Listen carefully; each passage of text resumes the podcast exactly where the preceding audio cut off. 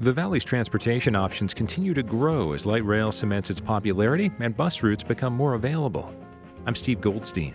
On today's Here and Now, I'll talk with the new permanent CEO of Valley Metro, Scott Smith, about advances made in Valley Transit. We'll also discuss the vision for what's next, including where funding could come from. Plus, Election Day was a mixed bag for Arizona Democrats. Members of Congress were reelected, some gains were made in the legislature, and Maricopa County Sheriff Joe Arpaio was defeated. But Republicans maintained their legislative majorities, and Donald Trump carried the state. So, what should Arizona progressives do going forward? Consultant Bill Scheel has some suggestions which we'll consider.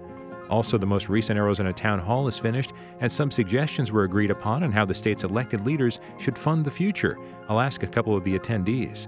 And Maricopa County Animal Care and Control has a new leader. We'll introduce you to Mary Martin. Here and Now is next on KJZZ. The news is first. It's KJZZ's Here and Now. Good morning. I'm Steve Goldstein in Phoenix. Coming up this hour, Election Day was a mixed bag for Arizona Democrats. Members of Congress were reelected. Some gains were made in the legislature, and Maricopa County Sheriff Joe Arpaio was defeated. But Republicans maintained their legislative majorities, and Donald Trump carried the state. So, what's next for Arizona progressives? I'll ask consultant Bill Scheel. Also, the most recent Arizona town hall is finished, and some suggestions were agreed upon how the state's elected leaders should fund the future. I'll ask a couple of the attendees about those. And Maricopa County Animal Care and Control has a new leader, and no surprise, she loves animals. We'll introduce you to Mary Martin. We start today's program with transportation in the Phoenix area and the CEO of Valley Metro, Scott Smith. Scott, welcome back. Steve, thank glad, glad to be here. Thanks for having me. Now, last time you were here, I believe you were just the interim CEO. So that's probably true. So what uh, what made both sides agree this should be permanent at least for a while? You know, about a year ago, well, about 11 months ago, I got a phone call after Valley Metro had gone through a very traumatic experience with the, my predecessor. And they asked me if I'd be willing to hold down the fort, be interim CEO, something that I had never thought of doing.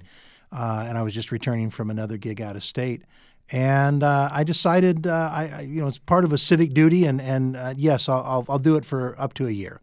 And I was fully planning uh, on, uh, on leaving in January. And as as the board went through their search and we started talking about the candidates and the possibilities, um, the discussion sort of shifted to would you be interested in staying on longer? Mm. Uh, it was both a matter of timing, the type of candidates they had, and hopefully the fact that uh, I believe we had uh, we'd we'd done a good enough job that it interested them. So when they approached me and asked if I'd if I would consider staying, I I had to think twice. I had a place to go. I was planning on leaving in January, and uh, I really looked at the situation, looked at uh, you know something I've loved and been passionate about, which is transportation uh, in general, transit in particular, uh, and believe that uh, uh, Valley Metro at this point in time needed ongoing stability. We needed to be able to hire the absolute right person for the long, long run. So I uh, committed to stay another at least another couple of years.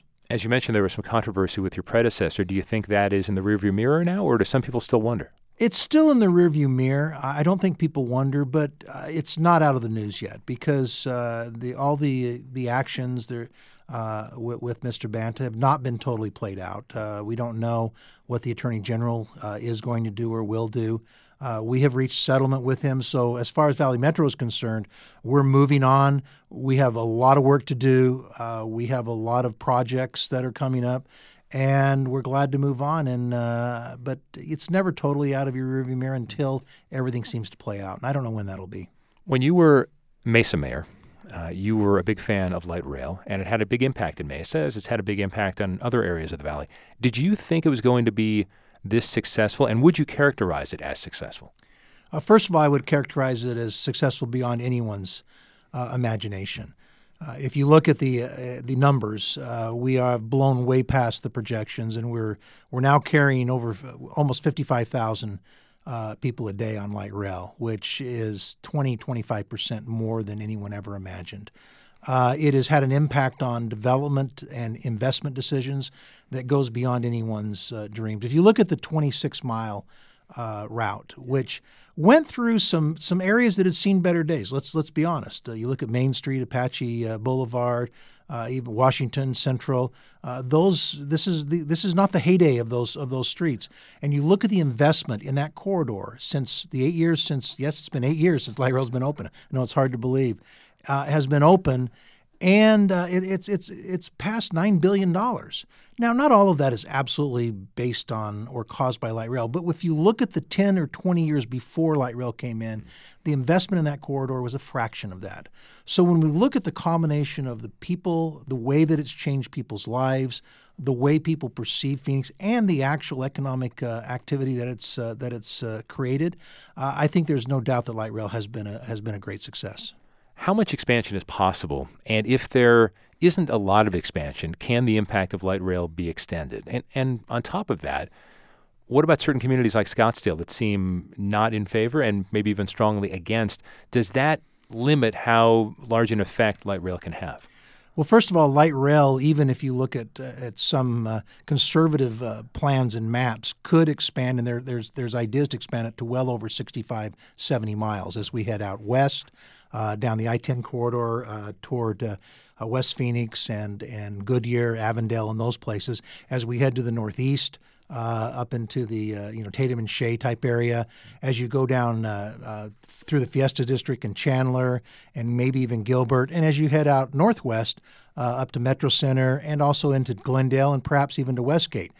there's a lot of track that could be laid and could be built. you know, the question is, is uh, when will our appetite and our ability to, to, to pay for this and make this investment in a way that makes sense. Mm-hmm. When will that uh, be uh, uh, run out? And you know that's for really for uh, us to decide now and for future generations to decide because this is something that'll take place over the next 10, 20, 30, even 40 years. Yeah, Scott, explain a little bit about the funding for us. How much of that could come from Arizonans deciding to extend a sales tax? How much of that would have to come from federal authorities?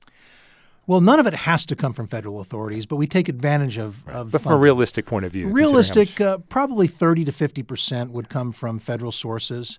Uh, we have built our existing line using federal monies. The city of Phoenix built three miles using totally their money. The city of Mesa is building a two mile uh, uh, extension using repurposed uh, uh, road f- funds to do that.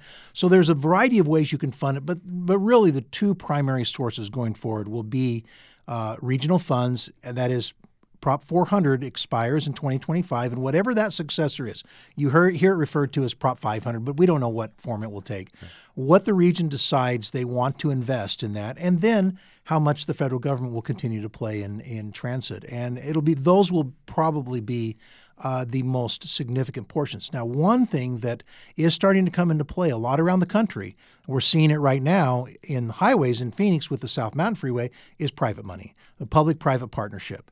We don't know quite yet how that will play out uh, in, uh, in transit. There are some uh, rail uh, lines in other parts of the country where the private money is being invested. We know that around the world, private money is a big player. I would I would expect that in the next uh, five to ten years you'll see a perfect, perfecting of the model, and I think that long term you'll have to add that component just like we have on on highways as uh, as one of the major sources of, of funding and and one that will increase the possibilities. It will either expand the network or it will facilitate a uh, a shortening of the time frame when we can build out the network. So even with the concerns that some people have about President-elect Trump, he has talked about infrastructure and wanting to fund infrastructure. Does that make you optimistic in the sense that maybe there would be more money for for highway projects, for transit projects, et cetera? I'm very, very uh, uh almost excited when I hear that when Donald Trump gets up and, and in his in his victory speech, the first thing he mentioned was infrastructure. I, I don't know what his specific ideas are. Uh, I like the idea that infrastructure can and should be discussed as a nonpartisan, uh, if not bipartisan, issue. It always has been. Uh, infrastructure investment is, has been essential to our growth in America. When you go back to the Erie Canal, uh, the Transcontinental Railroad, the interstate highway system, we're great because of the freedoms we have, the free flow of capital, and because we've built things. We've built things that are generational. We've built things that move people and goods and ideas uh, across this uh, country and into our cities. As we come, we become more urbanized, we have to talk about transit uh, in the same breath as we talk about transportation, highways, freeways, and that's something that here in Arizona uh, we really need to make sure uh, that we do. When we've talked about transportation, it's usually been streets, and that's understandable. we we're a we're we're a big state. We have a lot of areas, but we're also one of the most highly urbanized states in the country. I think we're number two after Nevada people are clustered in the Metro Phoenix and Metro Tucson. And so, uh, as we as we become more of an urban type city, we need to look at urban alternatives, urban options, and light rail is that. Bus transit. Uh, I think one of the big things we're going to hear about, uh, and we already are talking about it, is the shared economy, are the Ubers and the Lyfts, and how will that impact things like public transit? But when you hear a, a, president elect Trump talk about how infrastructure is important, an urban guy mm. who grew up in a big city and who knows the importance of having multi true multimodal transportation options, I'm optimistic. Uh, now, how does he do that with a with a Republican legislature who, frankly, uh, in in previous years has not been that optimistic, and they don't look at investment uh, in infrastructure as a true investment, uh, and and that's because the discussion on infrastructure has sort of been warped over the last decade. But I'm optimistic that at least we'll be able to have that discussion, and hopefully uh, it'll free up uh, uh, some federal monies and and incentivize some states to make more investments in things like transit. Scott, one other important development that is occurring is in the city of Phoenix, expanding bus routes, expanding how often buses are available, so people are not sitting and waiting. Do you think that's an important development? Is that something that other valley cities are going to have to adopt? Because light rail, as we, we talked about, can be used in certain areas, but still not available in others. Buses are available almost universally. Uh, it's very important, and and the voters of Phoenix overwhelmingly approved this this 30 plus year, 30 plus billion dollar investment. One of the interesting things about our bus system is that it, it it's sort of a quasi system. It carries over 50 million passengers a year. It is not a small operation between Valley Metro and the city of Phoenix. But we we generally operate on 30-minute frequencies. It's hard to really develop or understand if that transit system can work when buses are only coming by every 30 minutes. A light rail comes by every 12 minutes. If you miss one, you'll pick up the next one. And so you have confidence. A lot of people are unwilling to give transit a, uh, a real try because they're afraid that if I miss that bus, I'm waiting a half an hour. And that doesn't give you the kind of consistency and confidence in the system. Phoenix, in, in expanding the bus system, has really expanded hours. They now run from 4 a.m. to midnight. But most importantly, many of those 30 minute headways have now been reduced to 20 and even minutes and even less. So you now get in your bus transportation the kind of consistency you see in the larger cities, the kind that will make people think, you know, I, I can have confidence in this in this system. I, I it's not quite as much an, as an imposition, and and I can trust it. I'll, we'll be we're really watching carefully to see what that does to ridership and how that changes people's habits uh, in Metro Phoenix. Scott Smith is CEO of Valley Metro. Scott, good to see you. Happy Thanksgiving. Happy Thanksgiving to you. Thanks for having me on. Still to come on Here and Now, what next for Arizona progressives? Stay with us.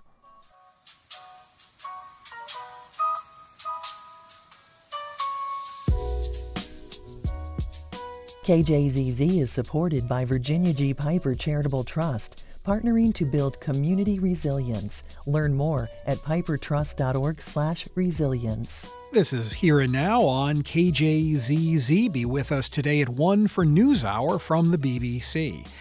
Taking a look at some temperatures around the state right now, it's 69 degrees in Tucson, 64 in Casa Grande, 73 degrees in Yuma, it's 50 in Prescott, and 47 degrees in Flagstaff.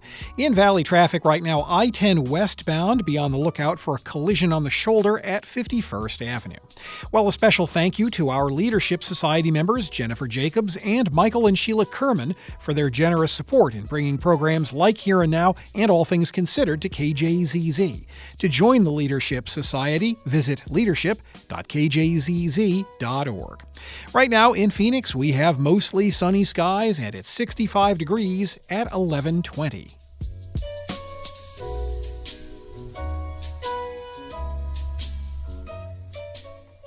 This is KJZZ's Here and Now. I'm Steve Goldstein in Phoenix. Election day was a mixed bag for Arizona Democrats. Members of Congress were reelected. Some gains were made in the legislature, and Maricopa County Sheriff Joe Arpaio lost. But Republicans maintained legislative majorities, and Donald Trump carried the state. So, what should Arizona progressives do going forward, and how should they feel? Consultant Bill Scheel of the Phoenix based Javelina has written about that and is with me in studio. Bill, welcome. Thanks for being here. Uh, thanks so much, Steve. So, was Election Day a winning day, a losing day, somewhere in between for Arizona progressives? Well, I think overall it was a winning day. Uh, first, uh, turnout in Arizona increased uh, really significantly, about 14% higher than four years ago. And uh, voter registration uh, was up about 15% as well. So we had much more participation. And we really saw that uh, in Maricopa County, where, as you mentioned, Paul Penzone uh, beat Joe Arpaio by a really big margin. Mm-hmm. And then for the first time in 40 years, uh, we have a second Democrat in county office, um, Adrian Fontes, elected as uh, county recorder. So having two Democrats in countywide office is uh, really historic for Arizona Democrats. So, how purple then does that make Maricopa County? Does that make Arizona? Some people will point to the fact that Sheriff Arpaio, at this point especially, many people, even Republicans, decided time for him to go. Donald Trump, obviously a polarizing figure as well. Do you think this is something that indicates a trend, or is this more of a one-off? I think it yeah, certainly in Maricopa County, it's a trend. Uh, Hillary Clinton was within three points in Maricopa County, uh, and so um, uh, we're going to see Arizona targeted by national Democrats. Uh, the statewide uh, margin was about three and a half points. Uh, we were closer in Arizona than states like Iowa, um, Ohio, uh, North Carolina. So we're going to be right in the mix of the next presidential race. Can Arizona Democrats rely on Latinos not just to vote, but to vote for them? Because there has been talk that there is this there's simpatico or something like that where it just seems like a good place for many Latinos, many millennial Latinos to land in the Democratic Party. Is that something you think the party can rely on? Well, I think so. Uh, we saw in uh, statewide in really heavily Hispanic uh, counties like Santa Cruz County and Yuma down on the border, uh, Clinton doing very, very well. Um, and certainly that's where the margins were uh, developed here in Maricopa County and Pima County as well. And I think um, part of that is the uh, energy and enthusiasm. And uh, some of that, of course, is negative energy directed at either Arpaio or Trump. Um, and so I think it's going to be incumbent on Democrats, though, to find candidates who will harness the positive energy of that growing Hispanic uh, vote. Well, to that end, um, Bill, are Democrats in Arizona becoming more progressive? Is the moderate Democrat an endangered species to some extent? And, and, do you think that is the case? And if so, is that positive because maybe you have more passion on one side, or is that troublesome? Well, I think uh, you know you're going to have the full range of uh, ideological positions, but I think from a political strategic uh, uh perspective, um, candidates like Ann Kirkpatrick, who seemed like uh, should have been a strong candidate coming out of the gate. She really positioned herself as the moderate, middle of the road, uh, focused on kind of the rural electorate starting out. Um, and that really ended up not serving her very well. She never really connected with the urban uh, Democratic base, and so um, you know she ended up not performing as well as she should have. And so I think uh, that urban core really is going to be uh, the starting point for future uh, successful Democratic campaigns. And so, and that's it's not only Hispanics, but it's millennials, it's uh, following up on your Scott Smith conversation, it's people living along the light rail line who are coming back and um, densifying uh, central Phoenix, but also Mesa, Tempe, and Glendale now are going to become more and more uh, blue, I think, uh, over the next uh, few years. Now, that's interesting because as we talked about Maricopa County, Pima County, of course, traditionally has been a Democratic hub, and maybe certain parts of rural Arizona have been quite conservative. And Maricopa County has been more Republican, but there's been, you know, from year to year that can sort of change. But do you think that progressives can really start – setting a, a, stronger foundation in Maricopa County because if you do, if progressives are strong in Maricopa County and Pima County, that that bodes well for the Democratic Party. Uh, absolutely, and I think w- we uh, saw that in some of these suburban um, legislative districts, LD 18, Ahwatukee, and Chandler. Uh, Democrats won the Senate race and a House seat down there. Uh, District 28, um, uh, we narrowly lost the Senate seat, but uh, solidified our Democratic House seat there. And so I think you're going to see um, those inner, what I call the inner ring suburbs, are going to become more and more purple and ultimately blue. It's KJZZ's Here and Now. I'm Steve Goldstein in Phoenix with consultant Bill Scheel of Javelina for a few more minutes. We're talking about what's next for Arizona progressives. Bill, one thing in your blog that you wrote about was uh, what Greg Stanton and Kyrsten Sinema could do. Are they clearly the stars of Arizona Democratic, the Arizona Democratic Party at this point? Are there any lawmakers you're looking at, state lawmakers who who may be ready for a, a jump in two to four years? Mm-hmm. Well, certainly we've seen uh, even since the election, uh, Congressman Ruben Gallego really step up. He's uh, taken a very visible role in the anti-Trump um, effort in Congress. So uh, I think we're going to see more uh, more visibility from him. Um, but at the state uh, level, uh, we've got two big city mayors, uh, Mayor Stanton in Phoenix and Mayor Rothschild in Tucson, um, who both, I think, uh, people are going to be looking to for statewide office.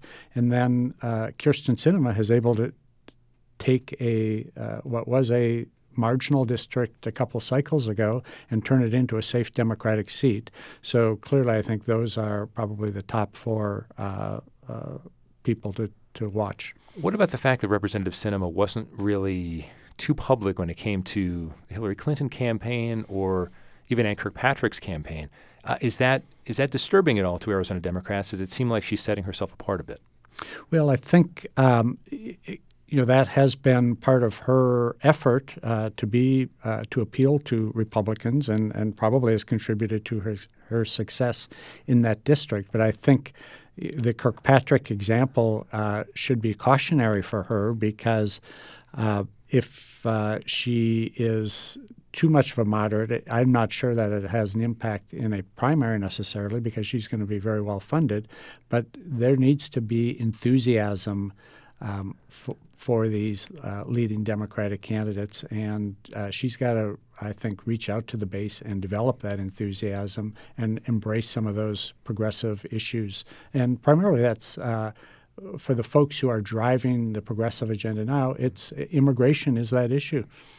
And Bill, finally, 2014, Arizona Democrats had a really good slate of statewide candidates. At least, even many Republicans would say that, and yet they all ended up losing. Um, I wonder if you think any of those candidates, obviously Terry Goddard had been around for a long time. Fred DuVal, we're not sure what what he might want to do.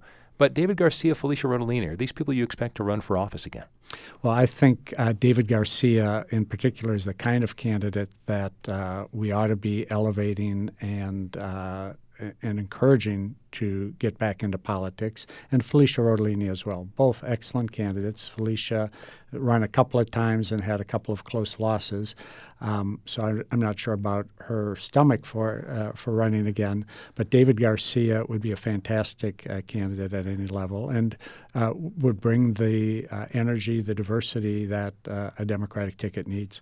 Bill Scheel is a consultant for the Phoenix based Javelina. We've been talking about the future of Arizona progressives. And Bill, thank you. Thank you so much.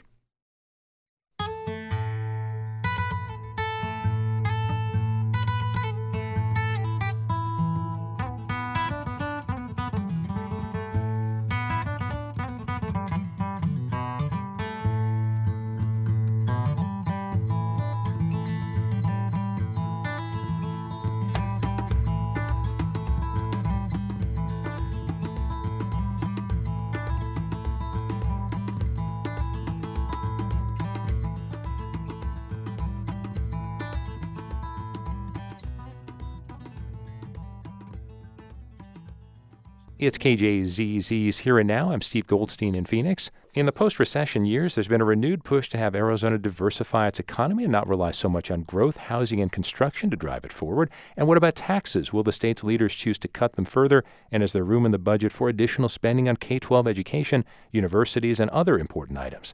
That was part of what participants in the 109th Arizona Town Hall focused on earlier this month as part of the discussion about financing Arizona's future. Two of those participants are with me now Kevin Olson, who's a partner with Steptoe and Johnson, and Kathy Knecht, president of the Arizona School Boards Association. Welcome to you both. Thank you. Thank you. Kathy, let me start with you. Let's just do a little background. I'm sure our listeners have heard of Arizona Town Hall, but generally, briefly, give us the Cliff Notes version. What is it about? Who's there? Who's taking part? Well, um, that's really the beauty of it is a lot of people are taking part from across the entire state of Arizona. Uh, the town hall works very hard to make sure that they bring together a diverse group of people representing uh, a variety of different communities rural, urban, suburban um, from a variety of different backgrounds as well. We had professional people, students, um, current and recovering politicians. So, really, many, many perspectives are brought to the table, and that's really what makes it work. And Kevin, partisan, nonpartisan? Is there an effort to make it bipartisan? Well, it's it's uh, it's almost the opposite of partisan in the sense that everyone brings their part their views, and it's not that views aren't respected, but it's kind of the opposite of what we saw in uh, our election this year. Uh, uh everyone comes and everyone's view is respected, and everybody listens to everyone else, and uh, that's the beauty of it. It, it. You get better results if we all listen to each other. Is it a problem solving mechanism potentially? Absolutely, absolutely. It's a chance. They do. They have one of the universities do a report about the topic. Mm. We all have common information. Some people disagree with pieces of that information, and they can raise that. But you have that common information, and then you bring the perspective of people from Prescott, of people from Sierra Vista, of people from the Metro Phoenix area and Tucson, and we all have to talk to each other for two full days, and that's a, that's a, something that we don't do enough, I think, and and the town hall process gives you the opportunity to answer questions, to um, hear the perspective of others, and to find solutions that make sense from everyone's perspective people really do check their egos and their titles and their ideologies at the door. And you're put in a room and the, it's it's like the best brainstorming you could ever experience. And we focus on sol- solving the problem recognizing that we all are in this boat together so we, we better row together. Now kathy as you would know education extremely important in arizona and there's been concern for a long time even with the passage of prop 123 that schools in Arizona are underfunded. That applies to the universities as well. How important a part of the discussion was that? I thought, um, as the president of ASBA, that I would be um, kind of responsible for carrying that water. Um, but it showed up in the first three minutes of the conversation that there was broad uh, concern about how education plays into the financial future of our state. And I wonder, Kevin, when it comes to financing Arizona's future, um, competition, very important to make sure that Arizona is ready to compete at the global level. Are those changes that Arizona can make from the private standpoint, from the public standpoint? Do we have to see everyone coming together? Because people are concerned, some at least, that there's a disconnect between what the public wants and what legislative leaders, for example, want there clearly is a disconnect, and we need to figure out ways to come together. And that's one of the things that the town hall is about: is talking about these things and figuring them out. I think the the I think the public and the and the business community, uh, uh, for example, have an understanding of the of the nature of the competition that we face from the rest of the country, and even more so from internationally. That um, uh, that sometimes in the in the fight over specific bills in the legislature, the legislators miss, and that's one of the things that our our kind the town hall reports can do is provide a context and provide the basis for then working on things that allow us to address the need for an educated workforce. That was one of the first, as Kathy said, that was one of the very first things that was discussed. And similarly, the need for infrastructure, the need, uh, you know, the state does fu- fundamental things relating to public safety, education, infrastructure, and so forth. And if those are inadequate, we can't compete. And that's part of the message of the town hall. Mm-hmm. One person whose name comes to mind a lot for me is Lattie Coor because when he started the Center for the Future of Arizona, talking about being a do tank and not a think tank. And just so our listeners know, I, when a town hall comes out with suggestions and there is consensus on a number of items. Where does it go from there? Do state leaders get them? Do we know if they read the suggestions? Is there a follow up at any point?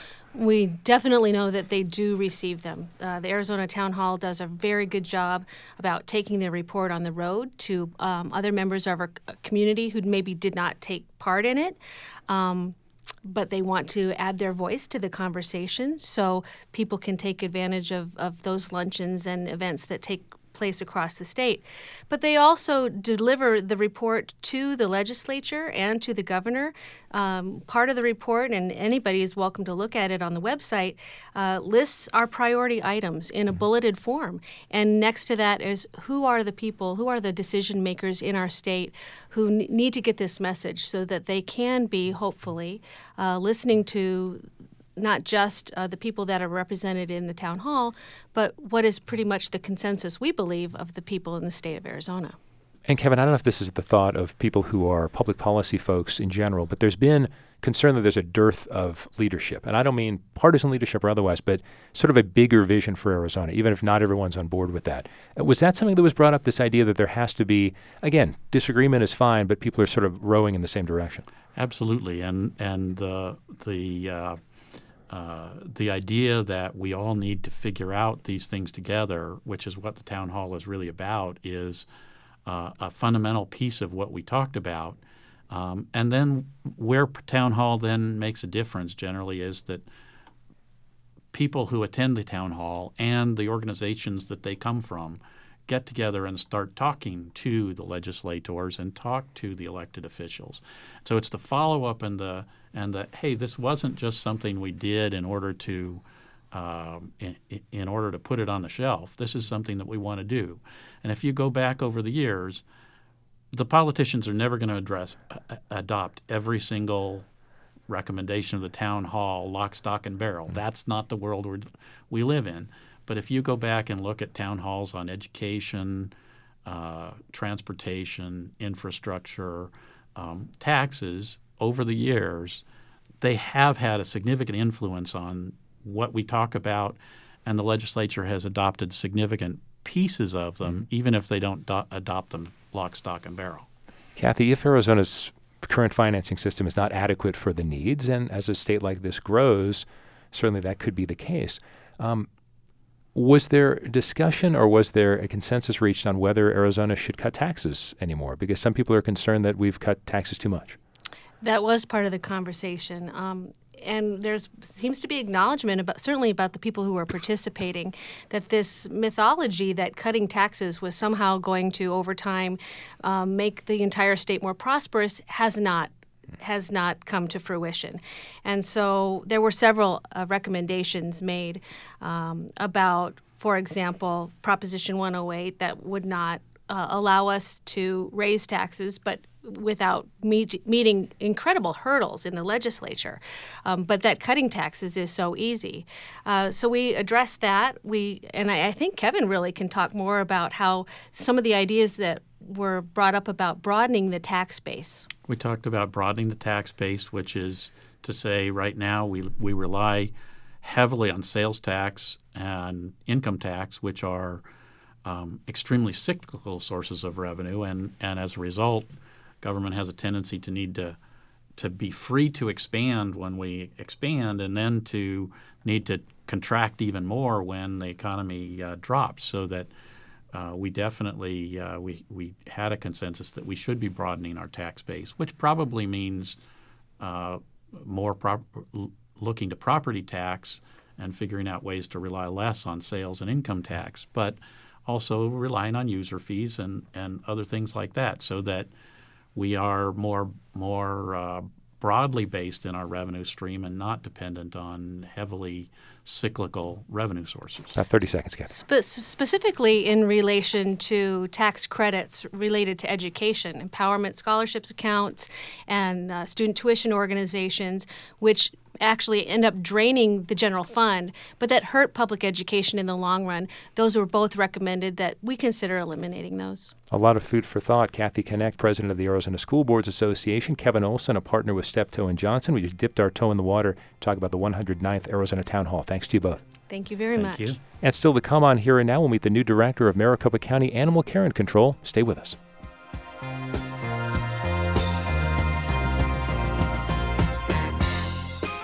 KJZZ is supported by Peoria Subaru celebrating the Share the Love event. Subaru will donate to a purchaser or lessee selected national or hometown charity. See subaru.com/share for details or peoriasubaru.com. Good morning. You're listening to KJZZ's Here and Now on kjzz.org and 91.5 FM.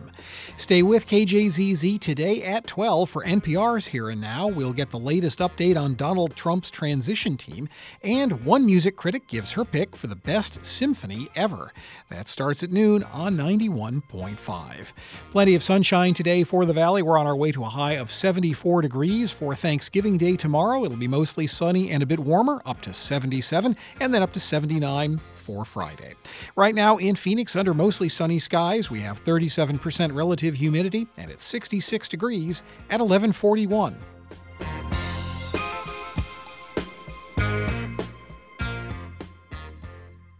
You're listening to KJZZ's Here and Now. I'm Steve Goldstein in Phoenix.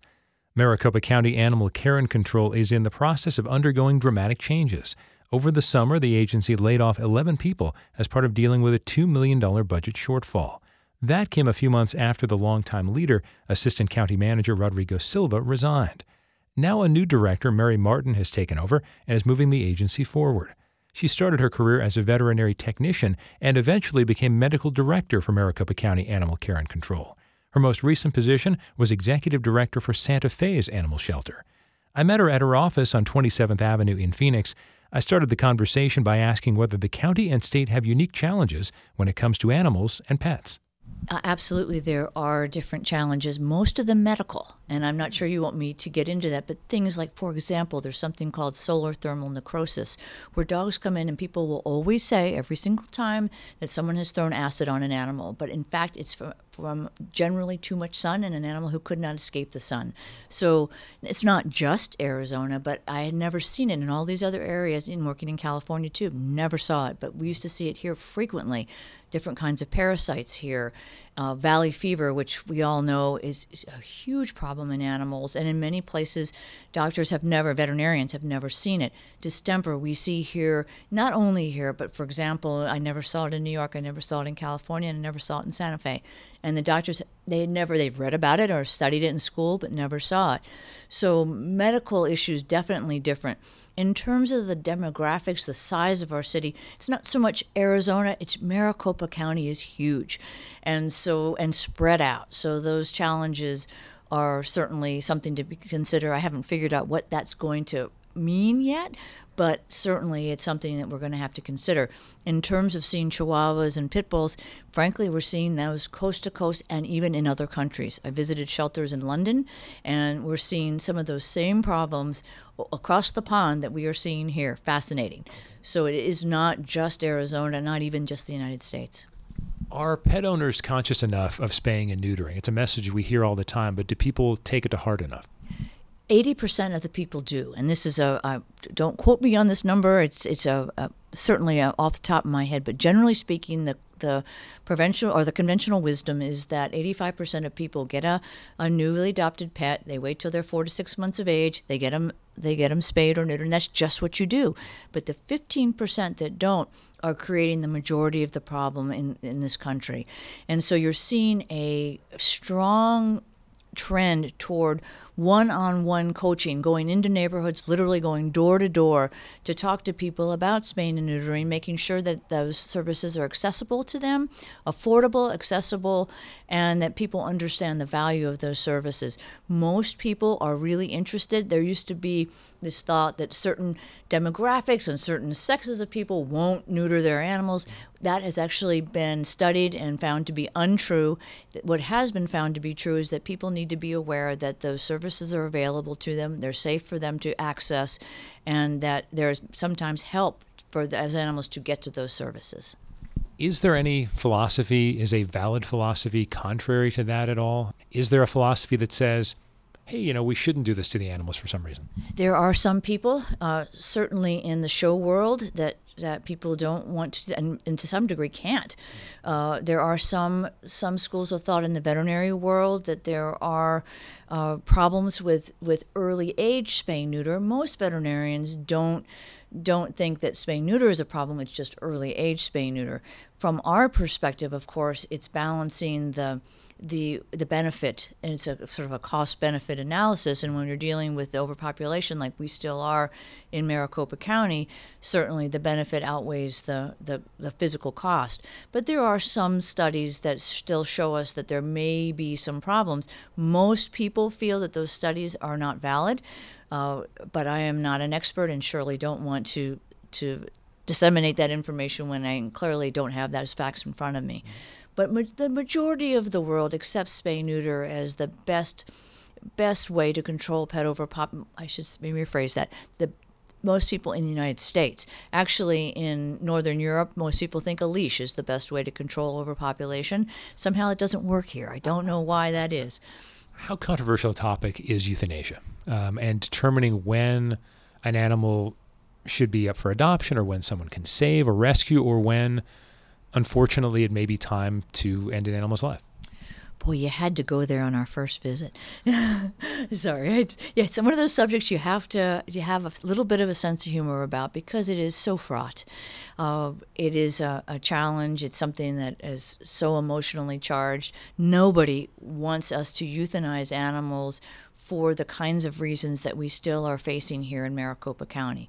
We would love for euthanasia to be actually a way to end suffering for illness and those kinds of things. That is not where we are here. And it's, uh, I believe, going to be my job to be transparent about that and look to the community for help. Uh, we are still overcrowded with animals that I believe would be be able to be successful in a home. We talk about the term adoptable. I ask you what that means. Well, can these animals be successful in a home, and can, do we have enough time to find the appropriate home for that animal? Most every animal could, in my humble opinion, and I say companion animals, could be successful in a home if we had the time to find those homes. But there are for example, we talked about pit bulls and chihuahuas. We are pit bulls are still overrepresented, or pit bull type dogs, or people would consider pit bulls are overrepresented in our shelters, and their length of stay in the shelter is 300 times longer than, say, for example, a little poodle that comes in. That little poodle that comes in will be out of here in seconds. The pit bull could be here if we had the time to give them for years. In the shelter where I was prior to this, we we had dogs that were up for adoption for 16 months or more. There were no time limits, but space was not the constraint. So I was able to do an anecdotal study to look at that and who was getting adopted and what the time frames were. And our length of stay was so skewed because of those the poodle on one end who was there literally seconds as soon as it hit the adoption floor was gone versus the pit bull who was there 16 months or more and I'm not saying there needs to be a philosophical shift here because I have no idea. But based on the experience you've had, is there a particular philosophy you'd like to bring here and express certain things or emphasize certain things both to the staff and the people who might come to adopt or anyone else? I'm not sure if this is really philosophy or, or what I'm seeing right now as an approach I want to take. What I think uh, we've got here is a situation in which we have a lot of need. There are people who are bringing their animals to us, and our job is to help those people with this problem. What I'd like us to do is be more customer friendly. So, what does that mean? Who is our customer? Is it the animals? That's one customer. Is it the public? And so, how do we how do we do better by all the customers that we have? So, it's helping people keep those animals in their home on the front end, help once they're here with us, helping them be successful while they're here, and which would require us to move the animals through our system much faster, and then providing an actual decent experience to good experience for people who are coming here to either to adopt or try to find their pet. So that's what I'm focused on trying to create uh, a positive experience from the time that someone's at the front door, and maybe we can help them keep their animal in their home, to the, person who comes who's trying to adopt an animal or whatever the, their need might be when did you come to to love animals? Because it, to do this as long as you have, it can't just be, oh, I want to have a pet, which is probably what many of us do, and you wanted something deeper than that. I wish this was a really fancy philosophical thing, but what it is is I was that kid who, like every child is, who points, Dougie, that's you see the dog and you point and, and you loved animals. I think all children do naturally, and I just never grew out of it. It's just that simple. And I didn't know what options there were ma- available to me to be able to help. I probably, if I had known, and maybe if I was a bit smarter, I would have gone to vet school. But once I discovered that this was an alternative that could actually make a living and still do what I loved and be around animals, it was uh, it was a perfect fit for me. When you love animals as much as you do, does having a job like this cement that love even further? Or when you see certain things that are tougher and struggles that people and animals have, does it make it harder to, or, or do you or do you dig in even deeper to love animals? I think you hit it on the head. I think you dig in deeper and you try to find creative ways to to alter alter the paradigm, to to look at what we're. The truth is, you have to focus on what we've accomplished. In this nation, in the 70s, we were killing millions and millions and millions. 17 million, I think, is the number that's bantered around in the 70s, and now we're down to somewhere less than 4 million. Still 4 million more probably than we want to, but you have to hold on to those successes and look at how that happened and, and then build on that to be able to say, how do we get to this place where some people use the term no kill. I prefer to look at a, uh, they, they, they say no kill shelter.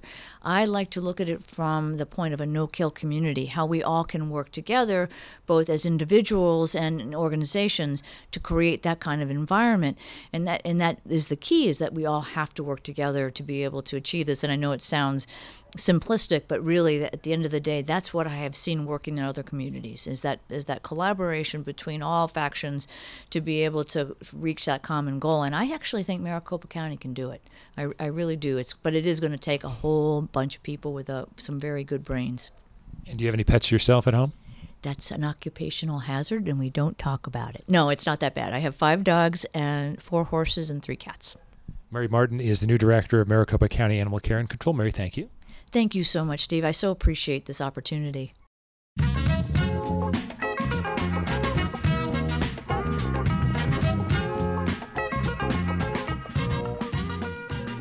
You are listening to KJZZ's Here and Now in Phoenix. I'm Steve Goldstein.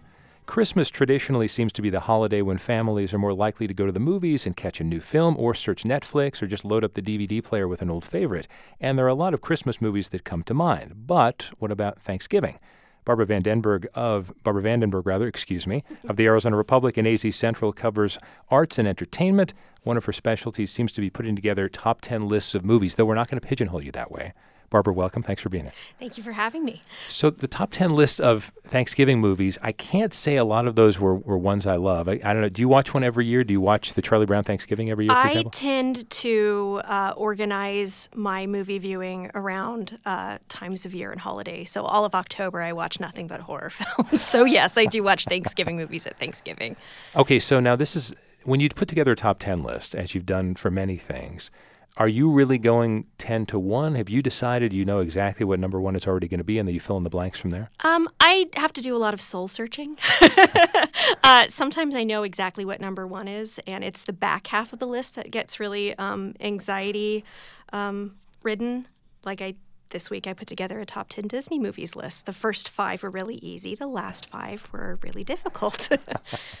well, let's look at some of these on the Thanksgiving list. You've got two Woody Allen movies, which uh, for some people, I guess, is controversial. I'm not sure. that is a whole different conversation that we don't even begin to have time for. But he did, he did, if, you can stomach Woody Allen, he did make two of the best Thanksgiving movies. Um, Hannah and Her Sisters, I believe, was number two on my list of top 10. And uh, it's frankly one of the best Woody Allen movies, period. Um, it just happens to be sandwiched between two Thanksgiving dinners. Now, is there a a tone that is different from your favorite Thanksgiving movies from some other holiday? As you mentioned, Halloween, you're watching horror movies, and those are we suspend disbelief for those.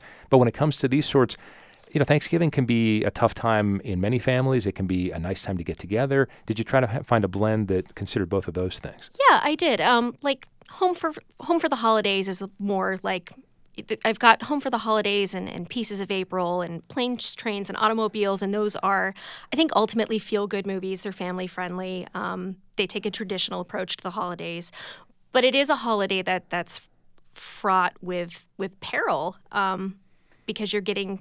I, I think Christmas is too. I, I, I think we try to take a more Pollyanna approach to Christmas because it's our most feel good holiday, but Thanksgiving is is a time that's fraught with drama. You're getting family together in a really stressful situation.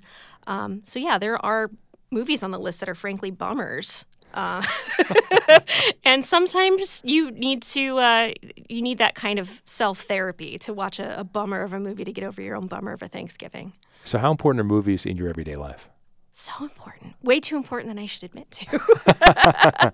I've watched movies. I think I watch a movie every day pretty much. Okay, really? Yeah. I mean, does it, and do you try to match the mood with how you're feeling? Do you try to do the opposite? Like if you're feeling great, you may watch something that's a little more of a downer and vice versa? Uh, it depends. Uh, Post election, I was feeling pretty bummed out, so I went straight to the uh, feel good nostalgia movies. I think the night after election, I watched Raiders of the Lost Ark because I needed to watch Indiana Jones punch some Nazis. So uh, sometimes I, I try to combat depression and low feelings with feel good movies, and sometimes I like to wallow. It just it depends. It's KJZZ's Here and Now. I'm Steve Goldstein in Phoenix with Barbara VanDenburgh of the Arizona Republic and AZ Central. We're talking about holiday movies and other such things, including Disney movies. Now, you have to give us a preview of this. I guess it'll be on AZ Central today, in yes. the paper tomorrow. Um, top 10 Disney animated films? Top 10 Disney animated okay. films, non Pixar. Otherwise, it would be all Pixar movies. so non Pixar, traditional Disney animated feature films. Now you said five of them were easy. Five of them were very easy. The okay. top five are very easy. But when you get to the back half, you realize, oh God, I have to condense all of Disney's oeuvre into into ten, and I've only got five left, and you have to do a lot of soul searching. And do you have a mix of of classics and? Of course. Okay. Well, so what what are some of your favorites? Well, my absolute well, Okay, my critical favorite, the one that I would admit to on the record is my critical favorite, I'm putting my critic's cap on, is Pinocchio. Um, the leaps and bounds that Disney made technologically and narratively between it's only their second movie. You know, Snow White came out in 1937, Pinocchio came out in 1940, and they made tremendous technological and narrative leaps and bounds between those two films. Um, and I, I think of Pinocchio as being uh, just sort of like an icon for the Disney empire. You know, the way that When You Wish Upon a Star sort of became like the theme song for Disney, I think of Pinocchio as sort of being like the theme movie for all of Disney. Mm-hmm. So that's when I put my critic's cap on. When I'm being completely honest, it's The Little Mermaid because I was seven years old when it came out and I grew up in the age of VHS. So I have that movie memorized from start to finish. And so Little Mermaid then is your favorite as far as the modern ones when Disney sort of got back into it. Well, I mean, it's not the best, but it's my favorite. Okay. I, I had at number two Beauty and the Beast, which I think is pretty unassailable and perfect. Um, and it was the first Disney film, the first animated film to be nominated for Best Picture. One thing people have said about Disney films, and maybe this applied more to the old films like Pinocchio, is that, or even Bambi. I mean, there there are things that really are sort of bummers, frankly, and um, and it almost feels like with Pixar there can be some bummer, but it's it's more complex. So you're sort of digging. I mean, have you noticed a style shift there? Yeah, there's there's definitely a style shift. I mean, I would say that the older Disney movies that are dark, it's more elemental. Mm. Um, you know, with Bambi, there's there's fire, and uh, the men are like dark. Human beings are dark shadows that never speak, and they just shoot and kill your mother in the middle of a glen. And you know, in Pinocchio, the boys transform into donkeys, and Fantasia gets really dark. So it's more elemental and I think with with Pixar, it's a lot more psychological. Mm. What's your favorite uh, current film right now? Like of this year? Uh, all time? well, that, that's no, that, that's out right now. Oh, that's out right now. Well, yeah. the movie that I think that everybody needs to see uh, is Moonlight. That that's so far my favorite movie of the year, and it's a movie that on paper sounds like it would be a bummer um, because it's about uh, it's about a young black man uh, whose mother is a drug addict. He has no father, and he's coming to terms with his complicated sexuality. He thinks he might be gay. Um, and it, it sounds on paper like that's going to be a very emotionally devastating movie, and it's actually incredibly hopeful and sympathetic and just gorgeous. And I love it so much. I've seen it twice. Okay, so what about uh, the so called blockbuster? Have you seen any of those this year that you thought were better than just blasts and bombs? I I found this year kind of a bummer for blockbusters, but I'm really looking forward to Moana.